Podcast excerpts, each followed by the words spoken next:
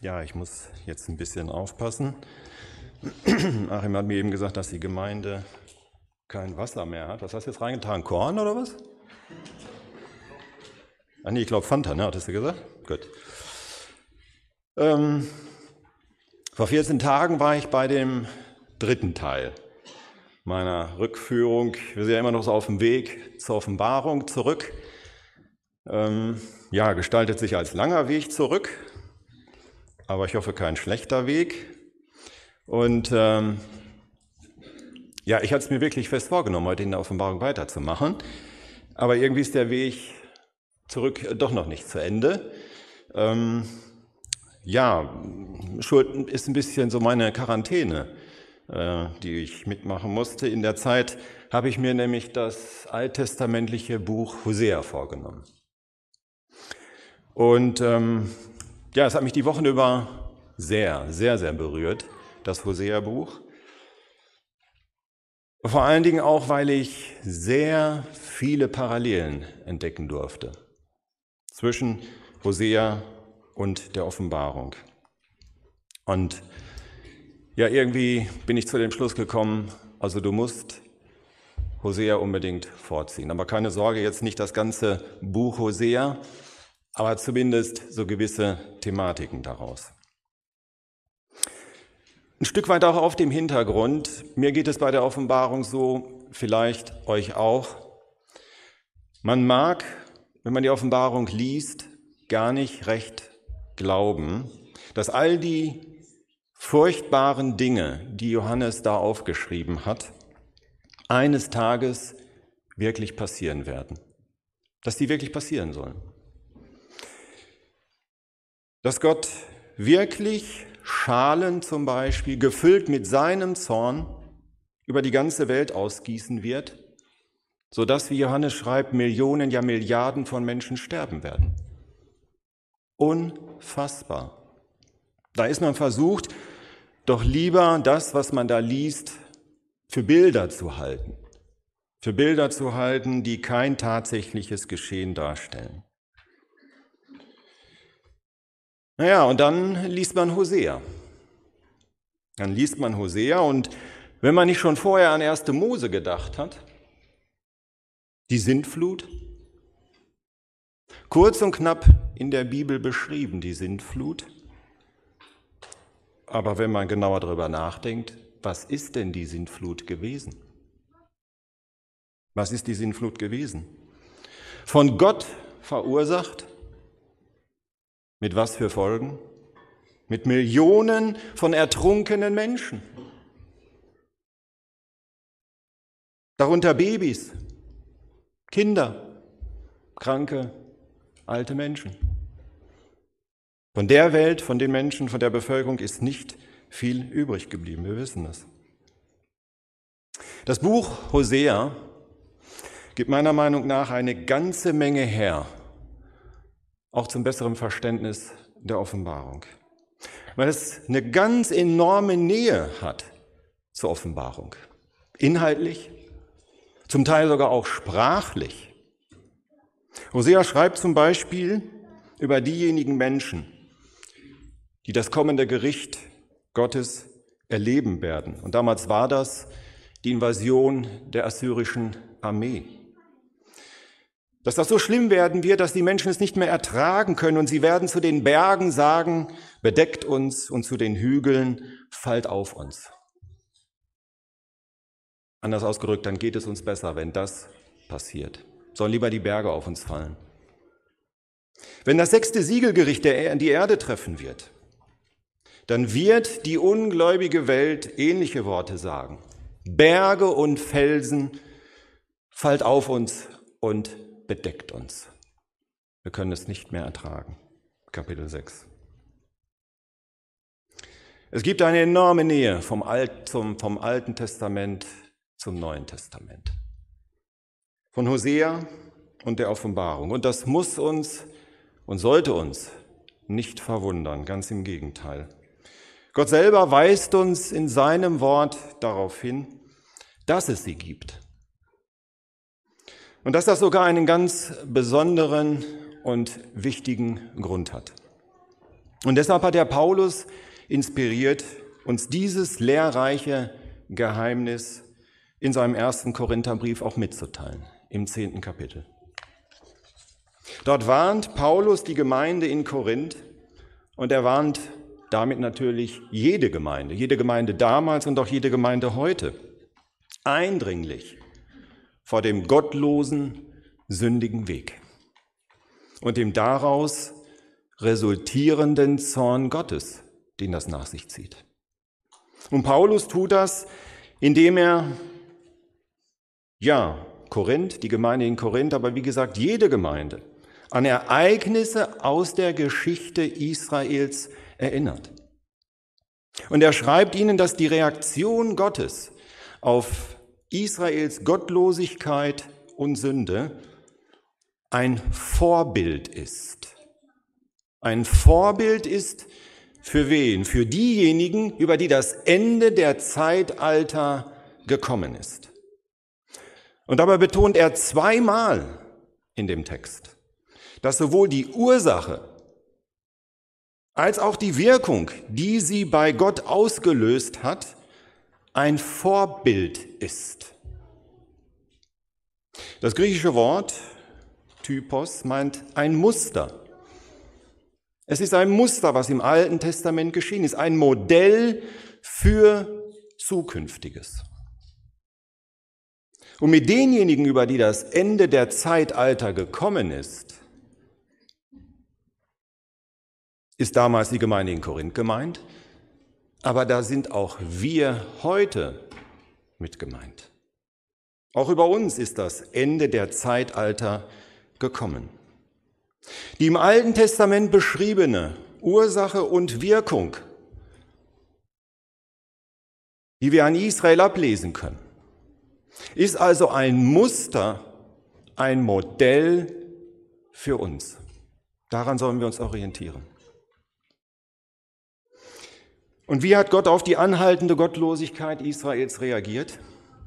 Von welchem Muster beziehungsweise Modell für uns lesen wir da?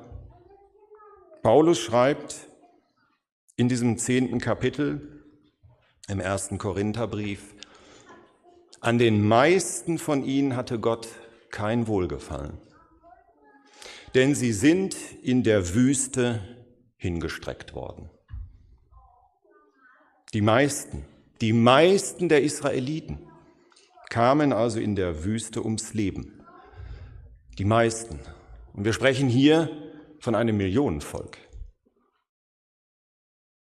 Und als weiteres Modell für uns erwähnt Paulus in diesem zehnten Kapitel des ersten Korintherbriefes ein Ereignis, bei dem Gott wegen Israels Götzendienstes an einem einzigen Tag so betont es Paulus, an einem einzigen Tag 23.000 Menschen sterben ließ.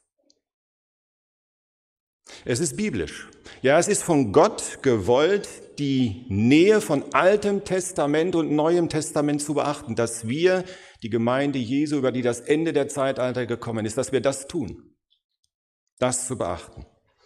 Und mir kam beim Lesen des Hosea-Buches der Gedanke, ja, von Hosea zur Offenbarung, das ist vom nationalen Mikrokosmos Israel zum universellen Makrokosmos, vom Kleinen zum Großen. Und was ich damit meine, ist Folgendes. Gott. Gott ist derselbe gestern, heute und in Ewigkeit. Hebräer 13 sein Wesen, sein Handeln, seine Maßstäbe sind konstant. Konstant.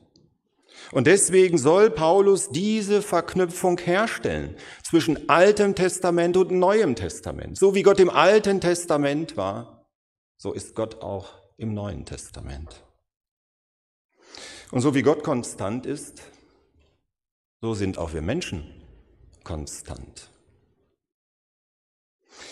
Der Mensch war gestern ein Sünder, der Gott nicht suchte.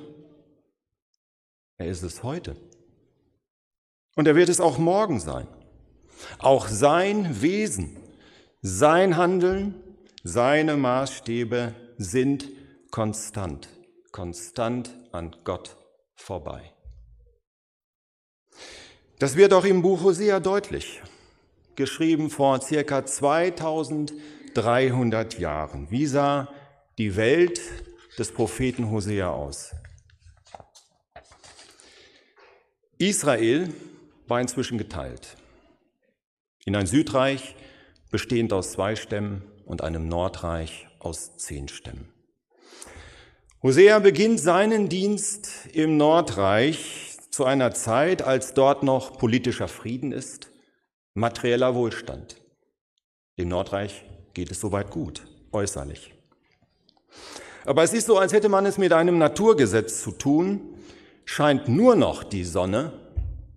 Was passiert dann? Dann verwelken die Blumen, nicht? Und so ging es.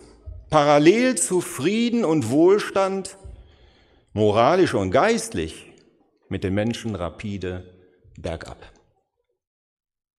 Die Gottesferne nahm immer mehr zu. Im vierten Kapitel charakterisiert Hosea seine Landsleute. Sie haben keine Wahrheit und keine Liebe. Da ist keine Erkenntnis Gottes. Sie verfluchen, sie lügen. Sie brechen die Ehe, sie morden, sie stehlen. Bluttat reiht sich an Bluttat. Wir reden hier nicht von einem heidnischen Volk. Wir reden vom Volk Israel. Und dazu passt, dass Hosea sage und schreibe sechs Könige erlebte. Sechs Könige, weil vier von ihnen durch Attentate umgebracht wurden. Vier Meuchelmorde an Königen im Volk Gottes. So sah es im nationalen Mikrokosmos Israel aus, zur Zeit Hoseas. Ich möchte mal den Bogen spannen. Wie wird es im universellen Makrokosmos der Welt in der Endzeit aussehen? Die Bibel sagt uns, der Antichrist wird Jahre des Friedens und des Wohlstands bringen. Aber parallel dazu wird es mit den Menschen moralisch und geistlich bergab gehen. Paulus schreibt im zweiten Timotheusbrief, wie die Menschen so wörtlich in den letzten Tagen sein werden.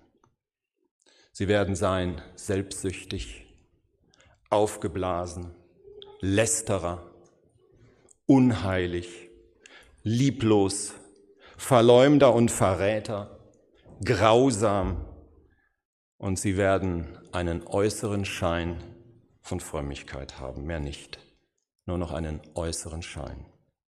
Erkennen wir, wie konstant der Mensch ist über 2300 Jahre hinweg. Die Menschen im Nordreich, sie haben Hoseas Botschaft nicht geglaubt. Sie haben Hilfe gesucht, ja. Sie merkten, irgendwas läuft nicht mehr ganz so rund. Aber sie haben die Hilfe nicht bei ihrem lebendigen Gott gesucht. Sie haben sie politisch gesucht. Und geradezu in ironischer Weise wandten sie sich an den assyrischen König um Hilfe. Also an denjenigen, der wenig später auf schlimmste Weise ihr Land verwüsten sollte. Und der die zehn Stämme alle zusammen in die Gefangenschaft führen sollte. Hosea hatte davor gewarnt. Er hat es vorhergesagt. Und trotzdem haben sie ausgerechnet bei ihm Hilfe gesucht, statt beim lebendigen Gott. Die Menschen in der Endzeit, auch sie werden Hilfe suchen. Weil es viel Ratlosigkeit gibt, viele Probleme gibt, die die Welt nicht lösen wird und lösen kann. Und die Welt wird ebenfalls, diese Menschen werden ebenfalls nicht Hilfe beim lebendigen Gott suchen. Weil auch sie der Botschaft, der Botschaft der Offenbarung zum Beispiel nicht glauben werden. Und auch sie werden sich an denjenigen um Hilfe wenden, der ihr Feind ist, den Antichrist. Den werden sie um Hilfe bitten, um Hilfe suchen. Ja, es wird sogar so weit kommen, dass sie ihn anbeten werden.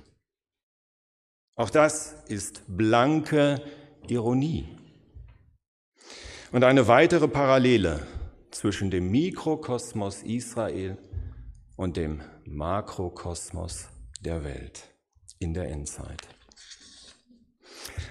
Ich möchte noch fünf weitere Parallelen aufzeigen zwischen Hosea und der Offenbarung. Die erste. Hosea benennt den Grund, warum das Gericht Gottes über Israel kommen wird. Er sagt den Menschen, ihr alle seid in eurer Schuld wie ein glühender Ofen. Er benutzt dieses Bild von einem glühenden Ofen. Und er sagt, statt wenigstens über Nacht auszugehen, wie ein Ofen ausgeht, ja, brennt ihr noch am Morgen wie ein loderndes Feuer. So brennt eure Schuld, Tag und Nacht. Da gibt's überhaupt keine Ruhe mehr. Schuld über Schuld. Der Herr, so sagt Hosea weiter, wird sich an alle, an alle, vertut euch nicht, an alle eure Bosheiten erinnern. Eure Taten haben euch umzingelt, ihr sitzt bereits in der Falle. Und sie sind alle diese Untaten, all diese Schuld vor Gottes Angesicht. Auch Johannes nennt den Grund für die Gerichte Gottes, die über die Welt kommen werden. Kapitel 18. Ihre Sünden sind aufgehäuft bis zum Himmel. Bis zum Himmel. Und Gott hat ihrer Schuld gedacht. Die zweite Parallele. Durch Hosea warnt Gott Israel wegen ihrer Schuld oder seiner Schuld mit den Worten, über sie schütte ich meinen Grimm aus wie Wasser. Durch Johannes warnt Gott die Welt wegen ihrer Schuld mit den Worten, ich hörte eine laute Stimme aus dem Tempel zu den sieben Engeln sagen, geht hin und gießt aus die sieben Schalen des Grimmes Gottes auf die Erde. Die dritte Parallele. Israel hat sich damals nicht warnen lassen. Ganz im Gegenteil. Gott beklagt durch Hosea, sie wenden sich sogar noch gegen mich. Statt auf mich zu hören und zu erkennen, dass ich es doch gut mit ihnen meine, schon immer gemeint habe, dass sie sich erinnern an Ägypten, dass ich sie herausgeführt habe, an all die Wohltaten, die ich ihnen gegeben habe. Alles vergessen. Sie wenden sich gegen mich. Die Menschen in der Endzeit werden sich ebenfalls größtenteils nicht warnen lassen. Im Gegenteil. Johannes beschreibt ihre Reaktion beim Ausgießen der vierten, fünften und siebten Zornesschale. Und er muss dreimal, dreimal notieren. Und die Menschen lästerten Gott. Suchten nicht Gott, oh nein, sie lästerten sogar Gott. Die vierte Parallele. Das damalige Israel trauerte und heulte. Ja, aber nicht über seine Schuld, sondern über den Verlust des materiellen Wohlstands. Darüber trauerten und heulten sie.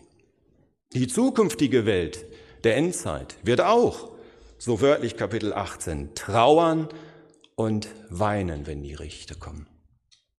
Aber ebenfalls nicht über ihre Sünden, sondern über ihren materiellen Verlust und den Zusammenbruch der Weltwirtschaft. Die fünfte und letzte Parallele, die ich aufzeigen möchte. Wir sind ja in unserer Betrachtung der Offenbarung schon bei Kapitel 11. Das heißt, die sieben Siegelgerichte und sechs Posaunengerichte haben wir uns schon angeschaut.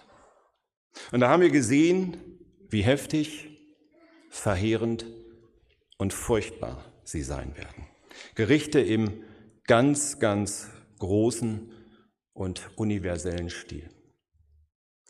Hoseas Landsleute im Nordreich erlebten Gottes Gericht zwar nur in Anführungsstrichen, sozusagen im nationalen Stil, das Ausmaß für sie war aber genauso heftig verheerend und furchtbar.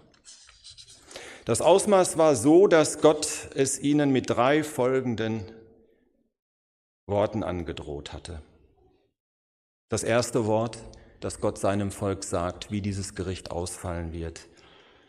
Wegen der Größe deiner Schuld ist auch die Anfeindung und die Vergeltung groß. Gott sagt ihnen im zweiten Wort, ihre ganze Bosheit wurde in Gilgal, dem Zentrum, den Ort des Götzendienstes, offenkundig. Und Gott sagt, ja, ja, dort habe ich sie, und jetzt kommt ein ganz schreckliches Wort, dort habe ich sie gehasst. Sagt Gott seinem Volk, dem Volk Israel, dort habe ich sie gehasst und ich werde sie nicht mehr lieben. Nicht mehr lieben. Und das dritte Wort, ich werde sie anfallen. Anfallen wie eine wütende Bärin. Und ihre Brust aufreißen bis zum Herz. Und werde sie fressen wie eine Löwin. Das sagt Yahweh zu dem Volk, das er liebt, aber das sich so von ihm abgewandt hat. Hosea beschreibt seinen Landsleuten zum Teil brutal genau, schonungslos offen. Was diese Vergleiche mit Bären und Löwen für die Menschen konkret bedeuten wird, wenn die assyrische Armee kommt. Ich erspare euch die Details, wie diese Armee in Israel im Nordreich gewütet hat. Aber was den Männern Frauen und Kindern, wir reden ja hier von Menschen, nicht einfach von einem Nordreich. Frauen und Kindern, Schwangeren und Alten im Nordreich widerfahren ist, belegt. Es belegt, was es bedeutet, wenn der Mensch es so weit treibt und Gott so weit provoziert, dass Gott ihm seine Liebe entzieht, dass er ihn hasst und dass er schließlich seinen Zorn wie Wasser, wie Wasser über ihn ausgießt. Der Schreiber des Hebräerbriefes muss von all dem eine starke Erkenntnis gehabt haben, dass er über den Gott der Liebe, und auch da ist Gott konstant, den Satz verfassen konnte, es ist furchtbar, in die Hände des lebendigen Gottes zu fallen. Die zehn Stämme des Nordreiches, sie gingen in assyrische Gefangenschaft und sie kehrten nicht wieder zurück. Auch diese Vorhersage Hoseas haben die Menschen nicht ernst genommen, nicht geglaubt. Dabei hatte Gott alle Vorhersagen Hoseas quasi quasi beeidet mit den Worten, über die Stämme des Nordreiches habe ich Zuverlässiges verkündet. Liebes Nordreich, liebe Menschen dort, was ich euch sage, das ist zuverlässig. Das wird ganz gewiss passieren. Gott hat es so gesagt, ihnen klar gesagt. Sie haben nicht geglaubt. Und diese Dinge, sie sind passiert. Sie sind sogar bis ins kleinste Detail passiert. Dass die assyrische Armee ins Land eingefallen ist, ist geschehen. Die grausame Art und Weise, mit der die Assyrer sie misshandeln und töten werden, wie Hoseas gesagt hat, es ist geschehen. Dass die Assyrer das Land verwüsten werden, ist geschehen dass sie die zehn Stämme ins Nordreich, äh, die zehn Stämme des Nordreiches in die Gefangenschaft führen würden, ist geschehen. Dass Ägypten ihnen trotz Bitte um Hilfe keinen Beistand geben wird, ist geschehen. Und sogar das von Hosea vorhergesagte ganz kleine Kriegsdetail erfüllte sich wortwörtlich so wie Gott es vorher gesagt hatte. Dass nämlich ganz zu Anfang des Krieges, was recht ungewöhnlich ist, Israels König getötet werden wird. 725 vor Christus tötete der assyrische König Salmanassar V., den letzten König Israels, Hoshea. Und danach erst brachte er viele aus dem Volk um und zerstörte das Land. Selbst dieses kleine Detail von Gott so vorhergesagt ist so eingetreten. Und das Buch Hosea enthält noch mehr erfüllte Prophetie. Und eine davon, die ist aus unserem Blickwinkel betrachtet besonders überwältigend. Und zwar deshalb, weil ihre Erfüllung 2300 Jahre in der Zukunft liegt. Und wisst ihr, was das heißt? 2000 Jahre in der Zukunft? Was Hosea gesagt hat, 2300 Jahre in der Zukunft, dass wir die Generation sind, wir, die die Erfüllung erleben darf. Hosea sagte voraus, dass Gott die Gefangenschaft der zehn Stämme Israels eines Tages wenden wird und die Kriegsgefangenen zurückkehren lassen wird in ihr Land. Gott lässt Hosea sogar beschreiben, wie diese Rückkehr und Sammlung dann geschehen wird. Dass der Gott Israels Yahweh brüllen wird, wie ein Löwe. Und dann werden die Stämme kommen, zitternd, zitternd werden sie kommen. Und sie werden kommen schnell wie eine Taube und zitternd hinter ihrem Gott in ihr Land ziehen, von überall her.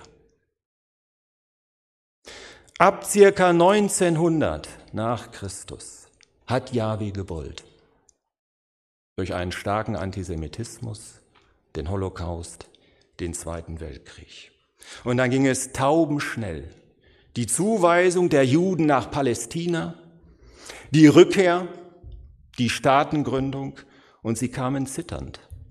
Ja, zitternd, weil sie nämlich in ihr Land kamen, das umzingelt war von sie hassenden arabischen Staaten, mit einer 500-fachen militärischen Übermacht und dem Willen, sie zu vernichten. Und prompt setzt ja auch gleich schlagartig um Mitternacht der erste Krieg ein. Wir, wir dürfen es erleben, dass es haargenau stimmt, was Gott verkündet hat. Über die Stämme des Nordreiches habe ich Zuverlässiges verkündet. Es wird passieren. Es ist passiert. Ja, genauso muss man es nennen.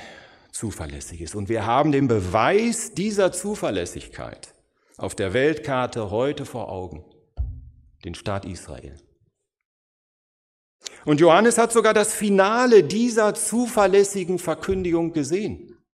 Er sah nämlich die wiedergesammelten zwölf Stämme Israels, aus denen jeweils zwölftausend versiegelt wurden für ihren besonderen Dienst in der Endzeit. Offenbarung 7. Gott betont, unterstreicht also extra, dass das zuverlässig ist was er durch Hosea über das Nordreich verkünden lässt. So unglaublich das auch für Menschenohren klingen mag, damit niemand sich verrechne. Exakt genau so hat Gott auch betont und unterstrichen, dass das zuverlässig ist, was er durch Johannes über die Welt in den letzten Tagen hat verkünden lassen. So unglaublich auch das für unsere Ohren heute klingen mag. Denn Gott hat auch alle Vorhersagen des Johannes quasi beeidet. Mit den Worten, mit denen er nämlich die Offenbarung beginnen lässt. Offenbarung Jesu Christi, die Gott ihm gab, um seinen Knechten, also uns, den Gläubigen, nicht der ungläubigen Welt, uns, den Gläubigen zu zeigen, was bald geschehen muss. Oder in Anlehnung an Hosea, was bald zuverlässig geschehen wird. Diese Zuverlässigkeit, auch in der Offenbarung, betrifft die Botschaft von Gottes Zorn und Gericht, aber auch die Botschaft von Umkehr, Gottes Gnade und Vergebung. Die zehn Stämme des Nordreiches werden nicht nur in ihr altes Land zurückkehren, am Ende der Tage, verspricht Gott. Hosea durfte ihnen auch verkünden, dass sie hineingehen werden in die herrliche Zukunft des tausendjährigen Reiches. Die Zuverlässigkeit der Offenbarung betrifft ebenso nicht nur die Botschaft von Gottes Zorn und Gericht, sondern auch die unglaubliche Botschaft der herrlichen Wiederherstellung aller Dinge, die Vollendung, Kapitel 21 und 22 mit denen die Bibel endet. Gott verkündet dort seinen Kindern, uns also, zuverlässig, genauso zuverlässig wie das Gericht. Sie, sie werden die neue Erde und den neuen Himmel bewohnen. Sie werden zu den 24 Ältesten gehören und auf Thronen sitzen. Sie werden Könige und Priester sein in Ewigkeit. Sie werden dem Bilde des Christus, des Sohnes Gottes, gleichgestaltet sein. Hallo? Das heißt, die Herrlichkeit, die Christus hat, wird auch ihre Herrlichkeit sein, wird unsere Herrlichkeit sein. Und die absolute Krönung, sie werden Gott gleich sein. Gott gleich sein. Ja, so hat das Johannes geschrieben im ersten Brief. Gott gleich sein. Jetzt erstmal Luft holen, oder?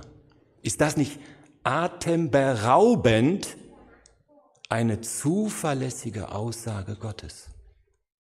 Seine Kinder werden ihm gleich sein. Noch ein Wort zum Schluss. Die vielen Parallelen im Buch Hosea, die sich bis ins Detail erfüllten, die Prophetien darin, die sich bis ins Detail erfüllten, lassen, ja, lassen gar keinen anderen Schluss zu. Das Buch der Offenbarung. Und behalten wir das im Hinterkopf, wenn wir es demnächst weiter betrachten, wird sich ebenso bis ins Detail erfüllen, wie es bei Hosea gewesen ist. Damit verlassen wir das Buch Hosea aber noch nicht. Wenn wir das täten, dann würden wir eigentlich das Schönste verpassen. Das Schönste verpassen, was Hosea geschrieben hat, schreiben durfte. Denn Gott hat diesem Propheten geschenkt, ja, etwas Wunderbares, nämlich einen einzigartigen Blick in sein Seelenleben, in das Seelenleben Gottes. Ja? Oder anders gesagt, Gott hat diesem Propheten das Fenster in sein Herz geöffnet. Er hat es aufgeschrieben. Und durch dieses Fenster, ja, denke ich, sollten wir unbedingt noch schauen. Unbedingt noch schauen, bevor wir dann, ich denke, wenn nicht wieder eine Quarantäne dazwischen kommt, wir dann zur Offenbarung zurückkehren. Es wird uns auch von Nutzen sein, denke ich, dann die Offenbarung und was wir alles noch lesen werden, besser zu verstehen. Ich möchte zum Schluss mit uns beten.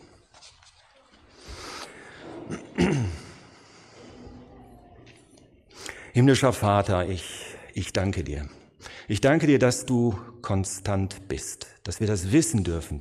Du bist derselbe gestern, heute und in Ewigkeit. Du bist wirklich ein Felsen konstant auch in deiner Liebe zu uns, in deiner Barmherzigkeit und in deiner großen, großen Gnade. Und ich danke dir, dass du auch zuverlässig bist, dass du das nicht nur gesagt hast, dass wir das sogar lesen und erkennen dürfen in deinem Wort, wenn wir darin forschen, dass wir uns wirklich auch auf dich in allem verlassen können und dass jedes Wort, das du gesprochen hast, zuverlässig ist. Und mach uns bitte weise und mach uns bitte verständig, dass wir erkennen, so wie Hosea zuverlässiges in deinem Namen verkündet hat und es sich erfüllt hat, so hat auch Johannes in deinem Namen zuverlässiges verkündet, das sich erfüllen wird. Und ja, so lass uns damit wachen, mit offenen Ohren und wachem Herzen aufmerksam hinhören und ja, danke, dass du uns auch Zuverlässiges über die Vollendung verkündet hast,